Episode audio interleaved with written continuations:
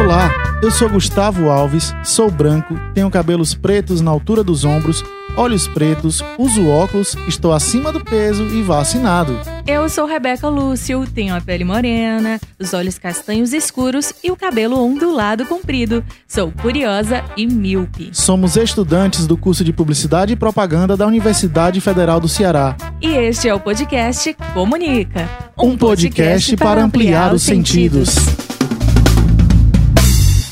A Fundação Dorina Noil para Cegos, que trabalha há mais de 75 anos pela autonomia e inclusão de pessoas com deficiência visual, destaca que existem os seguintes tipos de acessibilidade. A acessibilidade atitudinal, que se refere à atitude, ao comportamento sem preconceitos, estereótipos, estigmas e discriminações. Ao falar com uma pessoa com deficiência, não tratá-la como coitadinho.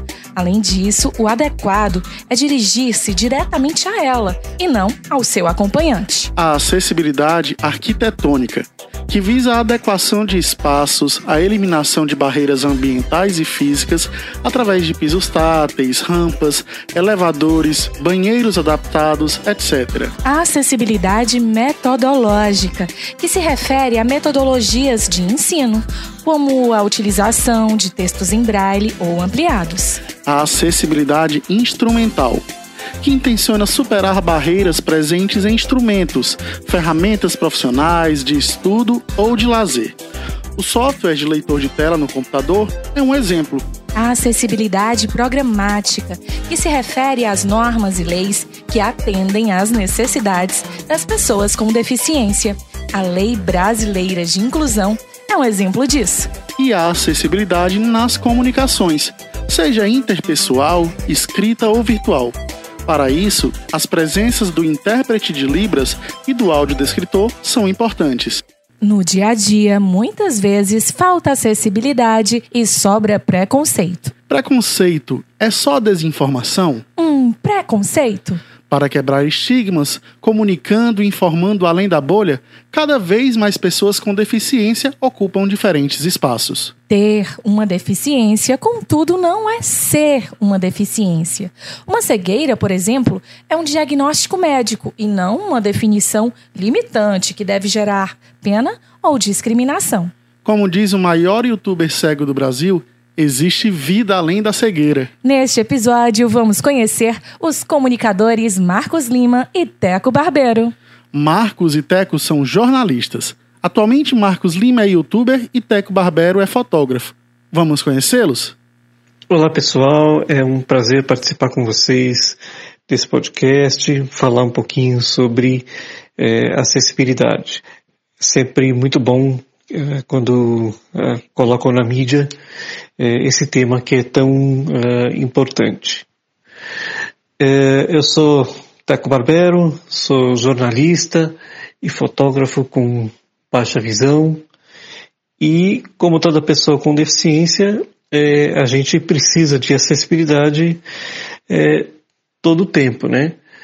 Uh, infelizmente, uh, não é assim que a gente encontra, né? A gente não tem o privilégio de ter tudo que precisa, uh, como as pessoas sem deficiência, é, para algumas coisas, né?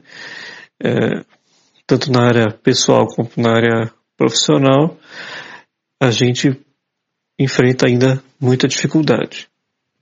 Então eu tenho um caso raro de é, deficiência visual, né, chamada persistência de vítreo primário, que é associada aí com alguns pequenos tumores aí, né, dentro da visão, é, dificultam, né, a, a chegada da, da, visão com qualidade, e, e, aí então por isso que eu tenho baixa visão. Eu tenho 40 anos, é, sou solteiro, Uh, moro aqui em Sorocaba, interior de São Paulo. É, trabalho na área da comunicação dentro de um centro universitário. Uh, também mexo com fotografia já há, há, muitos anos, né? fui um dos primeiros fotógrafos com deficiência visual do Brasil. É, e a gente busca aí, né? Acessibilidade também nesse meio, né, como eu já havia comentado. é uma luta diária para a gente tentar fazer as coisas, né? todos continuam né, né, nessa área e a gente gostaria que tudo fosse muito mais acessível do que é, embora a tecnologia já tenha ajudado muito. O Teco é formado em jornalismo e contou para a gente como foi esse processo formativo. A princípio, eu não ia uh, estudar jornalismo, né, porque eu sou uma pessoa muito comunicativa, mas que tenho muita dificuldade com a escrita. E a minha ideia era fazer tradução e intérprete. É, já que eu gosto muito de idiomas, né? Domino aí o italiano, domino o inglês, o francês, um pouco, né? Um pouco do alemão, espanhol. E o meu caminho era esse, né? Já que na minha trajetória de estudante foi muito, era muito difícil nessa parte de escrita. É, na minha época não tinha praticamente nada de tecnologia e a gente então é, dependia de uma auxiliar, né? Eu tinha uma auxiliar dentro da, da classe, paga a parte, né? Porque naquela época não existia isso. E aí então ela copiava as coisas para mim na lousa e tal. Já na faculdade eu não tive isso e contei muito com a ajuda dos colegas. E aí acabei escolhendo o curso de jornalismo é, justamente por conta dessa facilidade na comunicação. E aí o curso também foi difícil, né? Porque não tinha nada de acessibilidade. É, e eu também tinha a minha dificuldade própria, né? Por exemplo, eu, tenho, eu não digito no computador. É, eu só digito aqui no celular ou no tablet, eu nem tenho computador. É, então isso foi uma dificuldade a mais. Para leitura, eu contei muito com o apoio da família, tanto na parte uh, escolar, quanto na, na, faculdade, não só a família, mas os colegas, né, faziam muita leitura. É, o que hoje a gente já tem mais livros falados, né? É, hoje seria realmente mais fácil. Agora na época foi bem complicado, né? E, e era uma luta constante, né? É, até que chegou, por exemplo, a matéria de fotografia que ninguém sabia como que eu ia fazer, né? Porque as câmeras até hoje, elas praticamente não têm acessibilidade nenhuma. Uh, com exceção feita aí uma câmera experimental, não tem, né? É, a gente fala disso mais para frente. É, e na época, câmeras de filmagem, por exemplo, tal, nossa, é praticamente impossível de usar. É, mas eu comecei a me descobrir na câmera digital, que naquele tempo ali, 2001, estava começando a ser cada vez mais usada. Foi isso que permitiu com que eu vislumbrasse um pouco essa questão da fotografia, né? Além da, da, da parte técnica que a gente vai comentar também, né? Uh, mas foi bem difícil a faculdade, é, porque praticamente a acessibilidade, como a gente vem comentando aqui, era nenhuma. Eu contei muito com a compreensão dos professores, né? Para que isso fosse realizado. O Marcos Lima também compartilhou conosco um pouco da sua história. Olá, obrigado pelo convite. Olha, eu nasci com glaucoma congênito e com seis anos eu perdi totalmente a visão, o que quer dizer que entre o glaucoma ser diagnosticado quando eu tinha meses de idade e eu perdi totalmente a visão, foram várias e várias cirurgias, é, foi, não foi um tempo fácil, foram exames sob sedação, foram 16 cirurgias e tudo mais. Então perder a visão, de uma certa forma, pode parecer estranho, mas foi um alívio para mim. Porque já não precisei mais de cirurgia, já não precisei mais de, de é, colírio, é, a, o, o, eu enxergava um pouquinho e, e a luz é, da, do sol, seja, e a luz artificial também me incomodava muito, enfim. A partir daí, eu estudei, né, eu me formei em jornalismo, eu, na verdade, eu sempre fui uma pessoa muito tímida, pensar que agora eu estou como o maior youtuber cego do Brasil, que eu ganho, que eu, que eu ganho a vida fazendo palestras e vídeos, mas é muito contrário do que eu fui na infância e na adolescência, em que eu era muito, muito tímido. Tenho certeza que entre meus amigos, se tivesse que algum, alguém falasse assim, olha, um deles vai ser, vai trabalhar com palestra, não seria eu. Eu lembro de eu, já grandinho, ter falado assim, eu não sei o que, eu vou ser, eu só sei que eu nunca vou falar em público. E aqui estou eu, fazendo isso, né? Marcos Lima é palestrante e youtuber, criador do Histórias de Cego, um canal que vê a vida com outros olhos. Ele costuma dizer que é jornalista de formação e comunicador de coração, pois acredita que comunicando se derruba barreiras. Marcos é formado em jornalismo pela Universidade Federal do Rio de Janeiro. Amante de esportes, fundou a Aurece Esporte e Cultura. Jogou futebol de cegos por alguns anos e foi o primeiro cego brasileiro a esquiar na neve em 2008. Isso lá na República Tcheca, com patrocínio por meio de um projeto de comunicação, em que mostrou que quando se tem acessibilidade, amplas são as possibilidades. Marcos Lima também trabalhou na Copa do Mundo 2014 e nos Jogos Olímpicos e Paralímpicos Rio 2016. O canal Histórias de Cego tem mais de 318 mil inscritos e foi criado para que as pessoas enxerguem o cego de maneira diferente. Um dos vídeos que viralizou foi o 10 momentos em que até você ia querer ser cego, postado em 2017 e que acumula quase 2 milhões de visualizações. Já o Antônio Walter Barbero é mais conhecido como Teco Barbero. Ele é jornalista, palestrante e fotógrafo com baixa visão. Teco é formado em jornalismo pela Universidade de Sorocaba e trabalha na equipe de marketing da Facens, Faculdade de Engenharia de Sorocaba. Ele tem 5% da visão e costuma ministrar workshops sobre fotografia que, para ele, é possível sentir com todos os sentidos do corpo. É preciso ter a sensibilidade de sentir momentos para uma boa fotografia. Teco é considerado um dos primeiros fotógrafos com deficiência visual do Brasil e costuma participar de projetos sobre olhar sensível e experiência tátil. Como se relacionar com imagens? Ver tem apenas um sentido? Visão, olho. Ou como diria Manuel de Barros, arte não tem pensa. O olho vê, a lembrança revê e a imaginação transvê. É preciso transver o mundo. Transvendo o mundo, nossos convidados deste episódio compartilharam conosco suas percepções sobre comunicação e a lida com a prática comunicacional. Teco contou pra gente sobre as ferramentas que costuma utilizar em sua rotina profissional. No meu caso, a, a minha rotina de trabalho, né, que são duas, né, dois tipos, que é a rotina diária do meu trabalho no centro universitário. É, então, basicamente hoje, né, é, com esse período da gente trabalhando em casa, é, eu uso o celular e o tablet, né, mas nenhum recurso é, oferecido, né, como por exemplo existem os leitores de tela, eu não consigo usar, né? Isso é uma questão minha. É, então eu acabo usando só recursos é, básicos como ampliação de, de letra, né? É, e aqui, por exemplo, uh, áudios de WhatsApp, né, para me comunicar com as pessoas sem ter que escrever tanto, né? Então é mais uma vez a, a, na verdade não é uma acessibilidade, mas é um conforto da tecnologia de hoje. É, acessibilidade seria se eu usasse o leitor de tela, aí sim. É, infelizmente eu não consigo usar porque eles é, pedem alguns movimentos que eu não consigo fazer é, e aí eu prefiro não, não utilizar, né? É, então lá eu hoje eu, eu sou ombudsman de podcast. É, e, e outras coisas, né? Mas no, no meu trabalho físico lá, eu também faço fotografia dos eventos produzidos pelo centro universitário.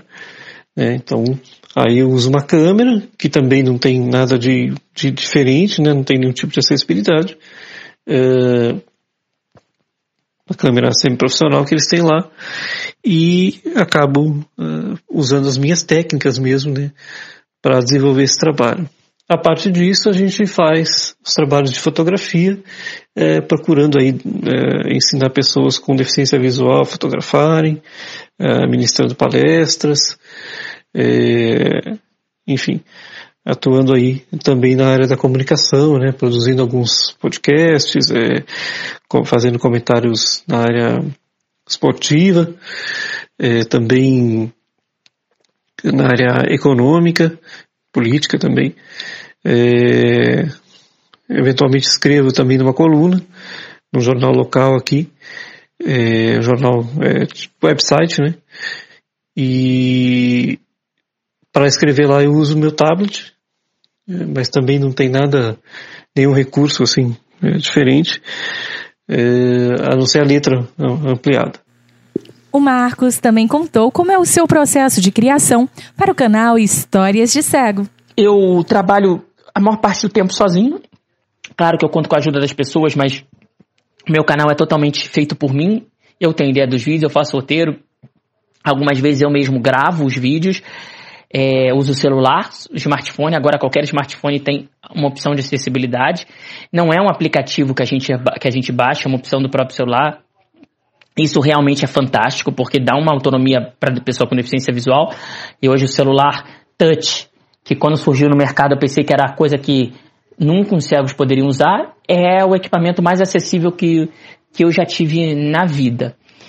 E aí e, e o resto é botar, botar a cara no mundo, né? A maior parte dos meus vídeos são respondendo às pessoas, são perguntas que as pessoas fazem. Quando as pessoas vão lá no Histórias de Cego, é, elas deixam perguntas: como você sabe que está acordado? Cegos dormem de olhos fechados, cegos choram, cegos piscam os olhos, como você usa celular, como você vê emoji, como você sabe que acabou de se limpar quando foi ao banheiro, como cego sonha, como cego enxerga tudo preto. São perguntas que eu vou respondendo porque são coisas que as pessoas querem saber. E eu acho que se a pessoa foi lá, botou a pergunta e ela quer saber, ela está se abrindo para um mundo que ela não conhece. E é isso que eu quero. Porque o meu trabalho é, é contra o preconceito, não é contra as pessoas. Preconceito não é maldade, preconceito é falta de conhecimento. E que maneira melhor de você lidar com a falta de conhecimento do que simplesmente levar conhecimento às pessoas. Então, o meu objetivo do canal é justamente esse, levar conhecimento às pessoas. E nisso você vai, você vai abrindo outros campos de batalha também.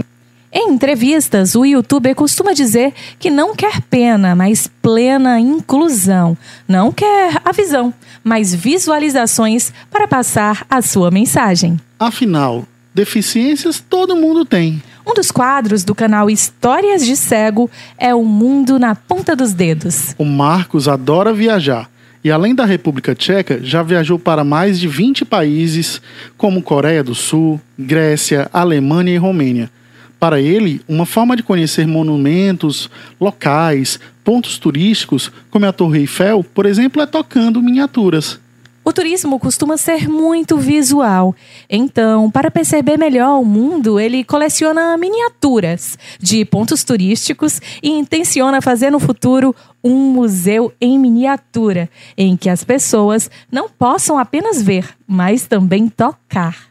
Isso porque, tocando a miniatura, Tendo contato tátil, o cego pode ampliar o seu entendimento sobre um point famoso, sentindo detalhes.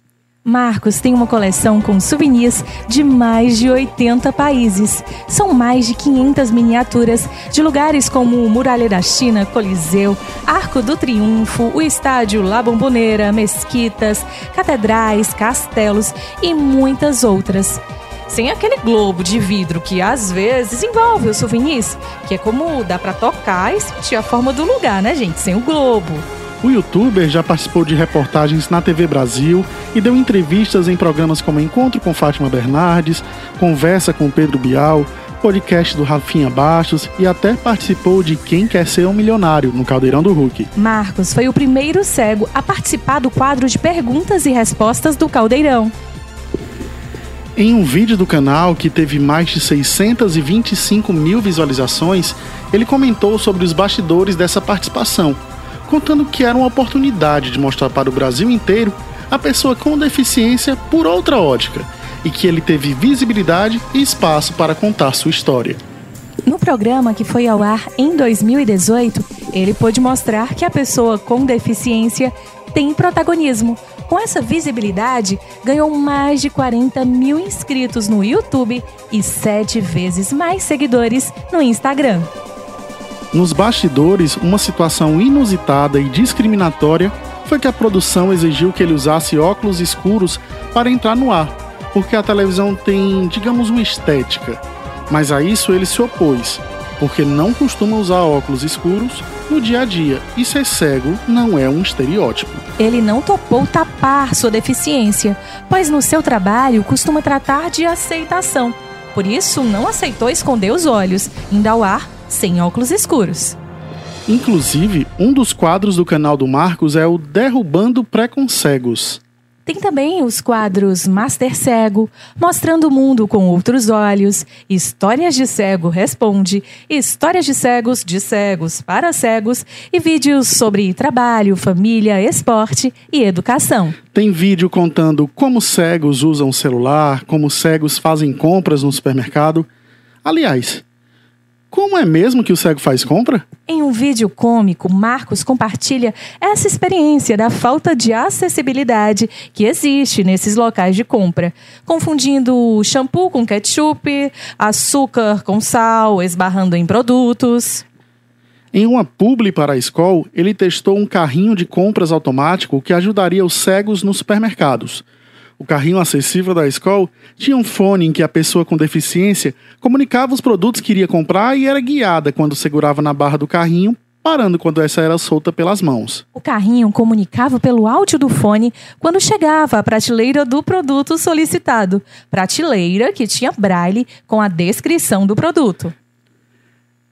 Essa ação de marketing da escola foi assinada pela Paim Comunicação e desenvolvida pela D2G Tecnologia, com apoio da Associação Catarinense de Integração ao Cego, sendo testada em 2019 como uma iniciativa que se propunha a ser democrática. Nessa proposta, que colheu depoimentos de consumidores cegos e observou a falta de treinamento dos funcionários, é feito um mapeamento no supermercado, conectando adesivos de QR Code instalados no teto ao Wi-Fi do carrinho, que tem sensores, barra sensível ao toque e inteligência artificial, adaptando necessidades e colaborando com a autonomia do consumidor.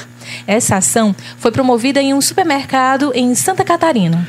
Campanha pontual que visa gerar marketing positivo sobre inclusão? Ou tecnologia que pretende ser ampliada? Já pensou como diferenciar uma lata de ervilha de uma lata de milho? Um desodorante de um spray que mata insetos? Como escolher marcas? Produtos e sabores se a embalagem nem braille tiver. Essa gelatina é de uva ou de limão? Esse queijo está com a data de vencimento para o mês que vem ou para depois de amanhã? Lembrando que nem toda pessoa com deficiência visual também é necessariamente alfabetizada em braille. Logo, as necessidades podem ser variadas. O fato é que as pessoas com deficiência devem ser consultadas para a melhoria dos serviços e a acessibilidade deve ser incluída no dia a dia. Como a comunicação pode colaborar com essas melhorias? Pequenas ações fazem diferença? Desde 2003, a rede de supermercados Comper oferecia panfletos das ofertas também impressos em braille nas filiais de Santa Catarina. A ação que se propagou para Distrito Federal, Mato Grosso e Mato Grosso do Sul. Desde agosto de 2000, a Sadia disponibiliza nas embalagens informações em braille, como marca, telefone do serviço de atendimento ao consumidor, tipo de produto e peso, sendo a pioneira no setor alimentício. Em 2019, a Kibon lançou embalagem em braille. Em 2018, a cerveja artesanal Braille Brut IPA foi lançada com o rótulo em braille. E em 2019, foi a cerveja Guabiru da cervejaria Colorado, que também incluiu o braille ao rótulo, demonstrando preocupação com causas sociais e posicionando a marca de forma sustentável. Natura, Sadia, Nestlé, Melita, Nutri, produtos do grupo Pão de Açúcar, são algumas marcas que aderem às embalagens acessíveis, informando o nome do produto, peso, quantidade em unidades e o número do serviço de atendimento ao consumidor, SAC. Um detalhe das embalagens é que nem sempre o espaço disponível é suficiente para transcrever várias informações em braille. Às vezes, não são incluídas a data de validade e ingredientes, porque a transcrição em braille ocupa muito espaço. Mas não seria a data de validade uma informação essencial? E se a pessoa tiver intolerância à lactose ou alergia a algum produto? Outro detalhe é que algumas embalagens não aderem à impressão em braille. Mas uma etiqueta autoadesiva já poderia ter o braille e fazer a comunicação necessária. E ainda tem a questão da qualidade do relevo, que pode ser danificado devido ao transporte ou no acondicionamento. Adotar embalagens que tenham formatos ou texturas diferenciados podem colaborar com a identidade visual da marca, atingindo diferentes públicos. Quando se trata das embalagens de medicamento, o sistema Braille é obrigatório desde dezembro de 2009, exigindo que os rótulos tenham o nome do medicamento, o nome do ativo, a concentração, a forma farmacêutica e saque. Os laboratórios Axé incluem o Braille em suas embalagens desde 1996 e desde 2006 disponibilizam a bula dos remédios também em áudio. Em 2017, o Uno foi lançado em uma versão para daltônicos, com a marcação dos selos iconográficos do Código Universal de Cores. Em 2019, o Uno para cegos foi lançado nos Estados Unidos. Quando se trata de jogos, existem ainda os audiogames, que facilitam a jogabilidade para pessoas com deficiência visual, gerando inclusão no universo do jogo virtual através do recurso sonoro. Alguns exemplos são a Blind Legend, Novos Olhos, Super Mario Bros. Audio Edition, Pac-Man Talks e o Slender Lost Vision, que é um jogo do gênero terror. Dentre outras ações interessantes, a gente pode citar a campanha Morning Ritual, em que um anúncio de TV no Reino Unido mostra como a Alexa da Amazon pode colaborar na rotina de pessoas cegas. Ou tem ainda o projeto Cozinhe às Cegas, que é o primeiro guia culinário sensorial para pessoas com deficiência visual. Lançado em 2021, é uma parceria entre Mage, Nestlé e Fundação Dorina Noil para Cegos, que neste projeto idealizado pelo Publicis Brasil visam promover autonomia para pessoas com deficiência visual através da culinária. O guia acopla utensílios de cozinhas adaptados como protetor de dedos, copos medidores e balança, termômetro e timer que não são digitais, mas sonoros. O guia sensorial tem 130 páginas que estimulam os cinco sentidos, com ilustrações em relevo dos pratos, impressão em braille, QR Code com transcrição de áudio e sons de cozinha, aromas das especiarias de variadas receitas, como risoto de frango, filé ao molho madeira com purê de batata e bolo de cenoura com calda de brigadeiro. Um guia para ativar sentidos. Hum, e falando em sentidos, vocês já ouviram falar em fotografia dos sentidos? O Teco explicou para a gente o que seria isso. Ah, esse foi um grande projeto, né? É, fotografia dos sentidos, né?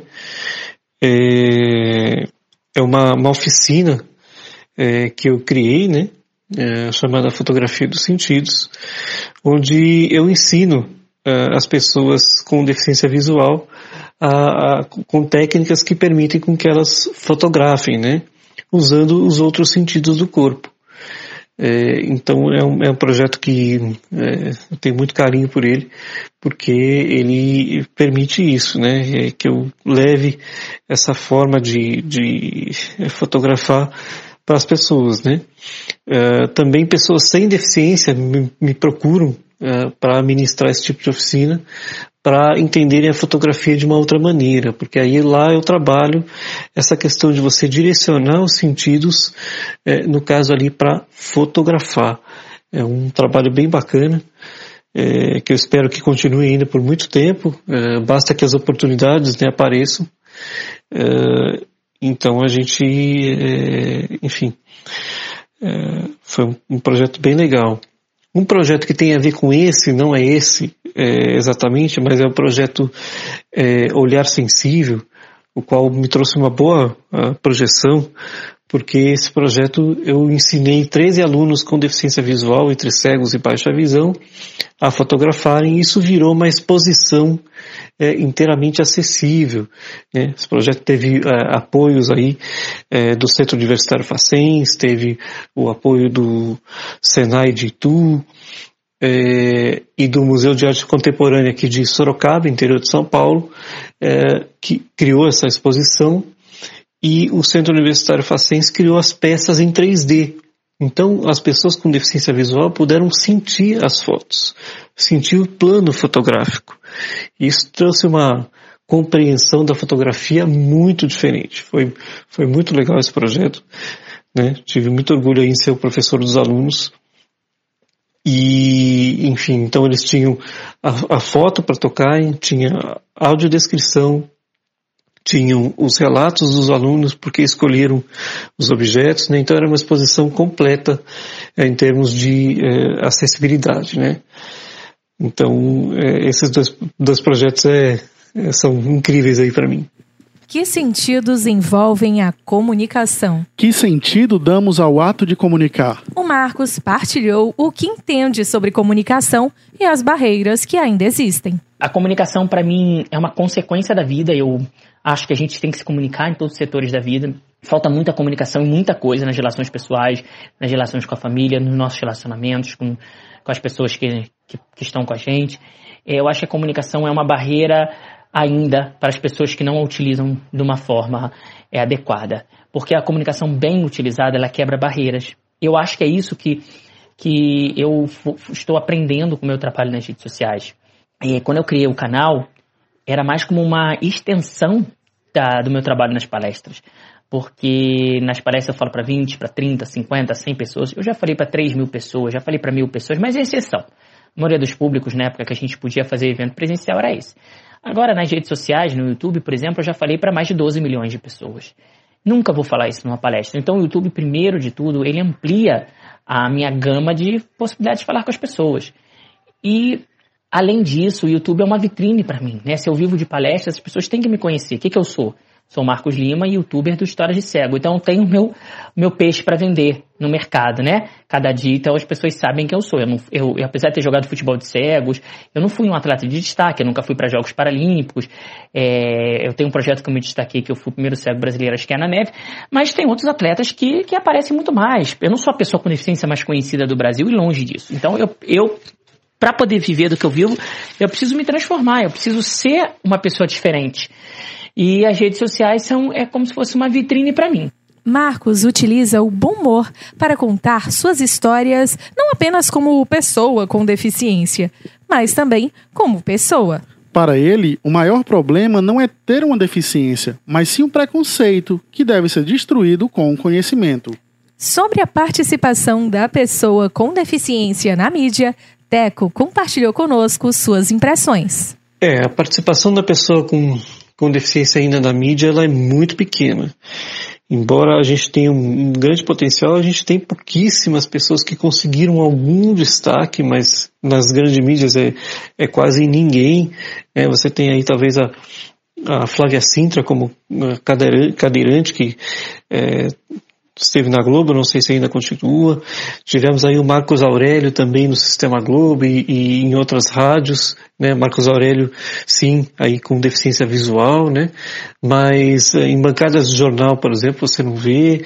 É, no esporte também você praticamente não vê, a não ser que seja conteúdo é, feito por eles, né?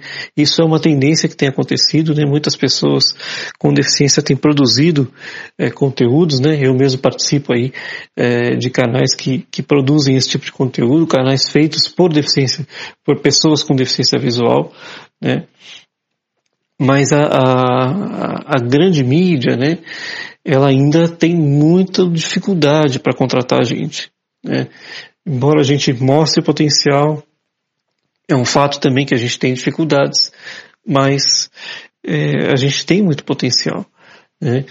É, eu adoraria trabalhar numa rádio, né? É, adoraria é, poder fazer comentários de futebol para uma grande rádio, uma grande televisão, é, ou, enfim, fazer comentários num jornal, né? É, são, é, essa é a área que eu gostaria de atuar, mas cadê a oportunidade? Né? Então, falta muito para que nós, pessoas com deficiência, especialmente a visual, é, que a gente tenha mais espaço.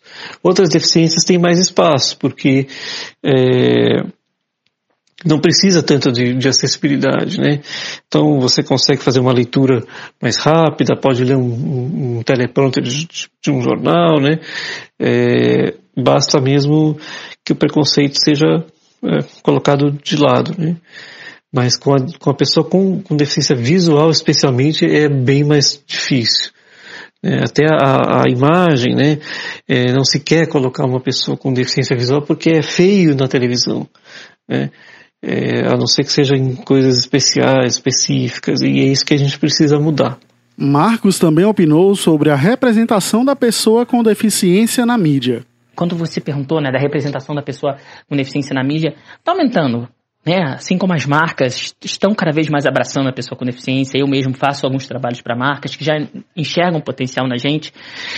É, há 15 anos atrás, marcas não queriam associar a, a, pessoas com deficiências porque eram coisas imperfeitas, né? Isso agora felizmente está mudando, a gente vê cada vez mais pessoas com deficiência na mídia, é, mas ainda, ainda, são poucas pessoas, né? A gente precisa ocupar nosso espaço, não só na mídia, nos tribunais, no parlamento, e aos poucos a gente está ocupando. A tecnologia abriu muitas portas para a pessoa com deficiência, muitas. A nossa vida hoje é muito mais inclu incluída e inclusiva do que era antes por conta das tecnologias. Sobre espaço e oportunidades na mídia, Teco declara. Como eu comentei na fala anterior, é, teoricamente espaço tem, mas é preciso vencer essa questão do, do preconceito, né? É, as pessoas precisam acreditar mais no nosso trabalho. É, como eu falei, especialmente para pessoa com deficiência visual. Porque, principalmente naquilo que não envolve imagem, porque ah, é, pode ser estranho, a pessoa vai ter dificuldade para se posicionar em, frente à câmera e tudo mais. Agora, nas rádios, né, ainda tem pouquíssimo espaço para nós, né? Mas não é porque não é possível, não é porque nós não temos capacidade, mas é porque a sociedade precisa evoluir, né? Precisa entender e a gente precisa provar isso diariamente que temos sim é, capacidade para trabalhar uh, numa grande rádio, numa grande mídia é, escrita, é, grandes websites, né? Você tem aí pessoas com deficiência é, visual em todas as categorias aí, né? É, com capacidade, mas pouquíssimas realmente atuando é, muito por conta disso. Ah, não querem acessibilidade, não querem, né? Às vezes é, adaptar um computador, é, não querem adaptar a forma de fazer um programa para que aquela pessoa se sinta mais bem né, é, confortável lá dentro, né? É, e aí as oportunidades ficam é, complicadas. Espaço tem, basta que as oportunidades sejam criadas. É, não tenha dúvida que houve uma uh, evolução na, na área tanto da comunicação quanto da publicidade, propaganda, é, com respeito à acessibilidade para as pessoas com deficiência, né? É, mas falta muito, mas muito para que isso realmente fique claro. Veja, é, hoje nós temos o recurso da audiodescrição, mas ele só está sendo usado porque existe uma lei que cobra é, das mídias que usem, mas onde ele está sendo usado? Só em filmes, né, em algumas séries, em, em canais de streaming, né, na televisão você quase não vê, né, você tem aí é, alguns canais que produzem algum conteúdo né, é, durante a sua programação, porque a lei exige, né, é, mas precisa melhorar muito. É, pro, propagandas publicitárias, você quase não vê, existem sim, mas assim, é, é uma iniciativa muito pequena dentro do número de propagandas que a gente vê hoje. É como se esse público não existisse. Né? E aí não faz sentido porque esse é um público que consome como qualquer outro. Né? E, e aí a gente se pergunta por que não, né? é, fazer essa, essa publicidade mais é, acessível? Por que não fazer esse filme acessível, essa série, é, esse desenho? É, porque existe um mercado aí para consumir, né? É, eu queria muito fazer mais propagandas, né? tive chance de fazer uma que foi a propaganda da Associação dos Deficientes Desportistas, né? A ADD, lá em 2009, foi onde começou minha carreira. É, e depois não tive mais chances é, nem de, de, fazer fotos né, com acessibilidade, que é o que eu gostaria, e nem de, de comerciais em vídeo. Né? É, e assim mesmo na época não saiu a audiodescrição desse, dessa propaganda foi sair depois, se não me engano. Então veja como ainda tem muita coisa para ser é, evoluída. Por que, que a, a, gente não vê quase atores é, com deficiência atuando? Se prefere pegar um ator sem a deficiência para fazer o papel de uma pessoa com deficiência? Né? Isso é muito ruim, né? porque a gente tem atores aí. Né? É, enfim, então são coisas que fazem a gente pensar nessa uh, dificuldade que a sociedade tem em aceitar as pessoas com, com deficiência, né, e acreditar que elas podem sim é, fazer desde que tenham as condições para isso, é, tudo que outras pessoas podem, cada um do seu jeito, cada um sua, a sua maneira, óbvio, nem tudo vai ser, mas nesse meio que a gente está comentando aqui, é, existe plenas condições para que isso é, aconteça. Criar projetos pode significar ampliar frentes e abrir novas janelas. Marcos contou para a gente sobre o seu mais novo projeto. Eu estou com um projeto em parceria com a Universidade do Tennessee, lá nos Estados Unidos, em que eu estou abrindo sessões virtuais com pessoas cegas, pessoas que perderam a visão, que estão perdendo a visão, familiares dessas pessoas, ou até profissionais que trabalham com, com a pessoa com deficiência visual e que queiram conversar diretamente comigo, tem muita gente que deixa comentário e você não consegue responder a vida de ninguém em um comentário, né? Então eu quero me aproximar dessas pessoas, eu quero conhecer um pouco mais essas pessoas, eu quero tentar fazer a diferença na vida dessas pessoas, dar um empurrãozinho. Por isso eu consegui esse projeto e aí eu estou atendendo as pessoas, por assim dizer, conversando com elas, os medos, as angústias e tudo mais. Está sendo uma experiência incrível. É, eu acho que eu estou podendo é, dar um empurrãozinho na vida de muita gente, as pessoas também estão me ensinando bastante. Isso tudo surge da minha vontade principal com o canal do YouTube, que é fazer com que a pessoa com deficiência seja mais integrada à sociedade. Que quem não tem deficiência olhe para a pessoa cega e, e, e, e não veja a diferença ela veja que a pessoa, antes de tudo, é uma pessoa e que essa diferença não é algo ruim, é algo bom. Nós todos somos diferentes, né? Aquela frase horrível, ah, a, a minoria, a minoria tem que se curvar à maioria. Quem é a maioria? Quem é a maioria no Brasil? São mulheres, são brancos, são héteros? Não são. Tipo, não existe um grupo maioria. Todos nós temos nossas peculiaridades. A gente juntar as pessoas todas em uma maioria, a gente está esquecendo das especificidades de cada um. E eu sou, eu sou apenas uma pessoa cega, mas eu tenho outros defeitos e qualidades que não tem nada a ver com a minha deficiência. Né? Ser cego não me define. O que me explica alguns aspectos é por conta da falta de acessibilidade e do preconceito. Mas a cegueira é só uma característica minha. Se o mundo tivesse mais acessibilidade e menos preconceito, talvez a gente não fosse falar de cegos. Descobrir. Redescobrir. Ampliar olhares. Comunicar. E o que pode ser feito para tornar a comunicação mais acessível, afinal? Nas redes sociais, o uso da hashtag Pra Cego Ver foi adotado como estratégia de marketing por algumas marcas. A hashtag é uma iniciativa que começou em 2012 com a professora baiana Patrícia Silva de Jesus, também conhecida como Patrícia Braille. A hashtag descreve imagens possibilitando a leitura visual de uma foto, de um banner e tem expressado o uso da acessibilidade das marcas nas redes sociais. Hashtag para todos verem, hashtag para todo mundo ver, hashtag acessível para todos são outras hashtags inclusivas que costumam ser utilizadas. Twitter, Facebook, LinkedIn e Instagram incluíram um recurso de texto alternativo nas configurações avançadas. Com esse recurso nas ferramentas digitais, evidencia-se a descrição da imagem apenas para pessoas com deficiência visual que estejam usando tecnologias assistivas e leitores de tela, como o Talkback do sistema operacional Android e o VoiceOver do iOS. Em sites e e-commerces, marcas como o Avon, o Boticário, o Magazine Luiza e Banco Bradesco também investem em acessibilidade. E para termos uma comunicação ainda mais acessível, para além de hashtag, o que podemos fazer? Teco, da sua opinião.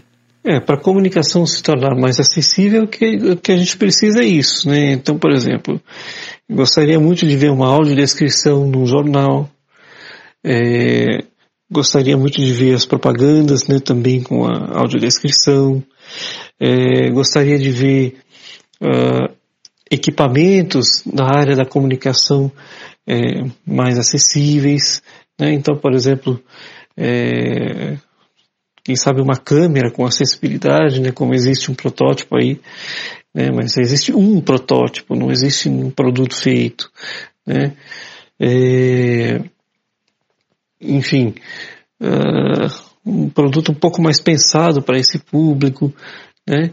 É, enfim, porque a mídia ela é fácil de, de atingir esse público, né? Você vê, a pessoa com outras deficiências já tem lá o closed caption, né?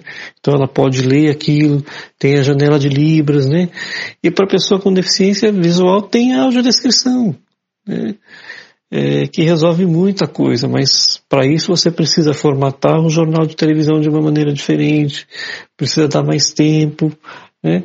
E aí isso consome espaço e ninguém quer fazer.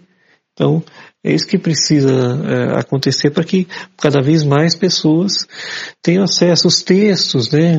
Quantos sites existem por aí, sites de notícias, que a gente não usa, porque os textos não podem ser ouvidos, né? É, você só pode acessar pelo leitor de tela. Eu mesmo quase não entro em site, porque os sites são difíceis de navegar para quem tem baixa visão, é, ou até alguns sites que não são acessíveis com leitor de tela. Então você deixa de vender, por exemplo, uma, um produto para uma pessoa com deficiência é, visual porque ele não conseguiu acessar o site. Então tudo isso é, precisa ser levado em conta para que a pessoa realmente tenha, é, seja, receba aquela comunicação. O conselho que eu dou para a pessoa uh, que quer atuar aí na, na área da comunicação, primeiro você precisa ter muita perseverança, você sabe que é um mercado altamente competitivo, mas busque se qualificar, busque é, se qualificar também nos meios acessíveis, né? não faça como eu, né? É que no meu caso eu tenho muita dificuldade, mas a maioria das pessoas hoje não tem, né? Com, com digitação, com com toda essa questão aí é, é, de, de uso né, das coisas, porque quanto mais bem qualificados vocês estiverem, mais fácil vai ser vocês abrirem portas. Né? Então estudem, né? a comunicação ela tem vários ramos, é, vocês podem se especializar, isso pode ajudar. É, é, enfim, tem muita coisa né, que, que pode ser feito na área da comunicação, mas é uma área ainda difícil para a gente. Mas é uma área apaixonante, né? É, tenho certeza que você aí que está pensando em ir para a área da comunicação, se fizer isso, né, se se preparar, se buscar o seu espaço, não se deixa abater é, por essas dificuldades que a gente citou aqui, é, eu tenho certeza que é, vocês vão conseguir aí ter êxito. É, estudem idiomas, isso é importante, né? É, trabalhem também as questões é, de fala, principalmente para gente que tem deficiência visual. É, isso pode facilitar, né? A nossa expressividade aqui na fala, isso pode ajudar a, abrir portas. É, se você prefere escrever, então se especialize na escrita, né? Enfim, na, na produção de pautas, né? É, isso é uma coisa que não é tão, tão uh, difícil para a gente, né? É, basta mesmo que as oportunidades apareçam. E aí fica também é, não só a, a dica para nós, pessoas com deficiência, fica a dica para o outro lado, para quem vai contratar, para quem vai é, abrir espaço. Procure uma pessoa com deficiência. É, você vai se surpreender com o potencial que ela tem aí é, para oferecer nessa área da, da comunicação. Eu mesmo descobri um né? Até um ano atrás eu não pensava em, em ser ombudsman de podcast e hoje vejo que é uma, uma coisa que eu posso fazer com tranquilidade, porque eu preciso só ter um bom ouvido, preciso ouvir é, os podcasts e, e ter a, a sensibilidade é, de avaliar se aquilo está com um som bom, se aquilo está é, coerente com a, com a pauta, né? É, enfim, você precisa ter só um, centro, um senso crítico. E a deficiência visual não impede em nada para que é, a gente faça isso. Então fica aí é, um, só um pequeno exemplo daquilo que a gente possa, pode é, fazer. Então é isso. É, foi um grande prazer aí participar com vocês desse podcast. É, obrigado por me convidarem. Obrigado por trabalharem esse tema que é tão é, importante para que as coisas comecem a melhorar na, área da comunicação. A gente tem grandes profissionais aí com muito potencial que fazem aí seu conteúdo próprio na internet. É, vocês podem procurar aí nas diversas áreas da comunicação que vão encontrar grandes profissionais. Eles só não estão na grande mídia por conta é, dessa falta de oportunidade, tá bom? Um grande abraço, tudo de bom. Olhar. Ampliar olhares. Perceber. Acessibilidade. Representatividade. Comunicação. São temas que a gente discute aqui na série Comunica. Que comunicação temos feito? Que comunicação podemos fazer quando se trata de acessibilidade? Neste quarto episódio, conversamos com o youtuber Marcos Lima e com o fotógrafo Teco Barbero. A gente volta a se encontrar no último episódio desta série para ampliar sentidos. No próximo encontro, falaremos com Paula Lima, do podcast Papo de Cego, com Marcelo Sales, que é designer com foco em acessibilidade, atuando há quase 20 anos no desenvolvimento de produtos e serviços digitais. Vamos Vamos ampliar sentidos?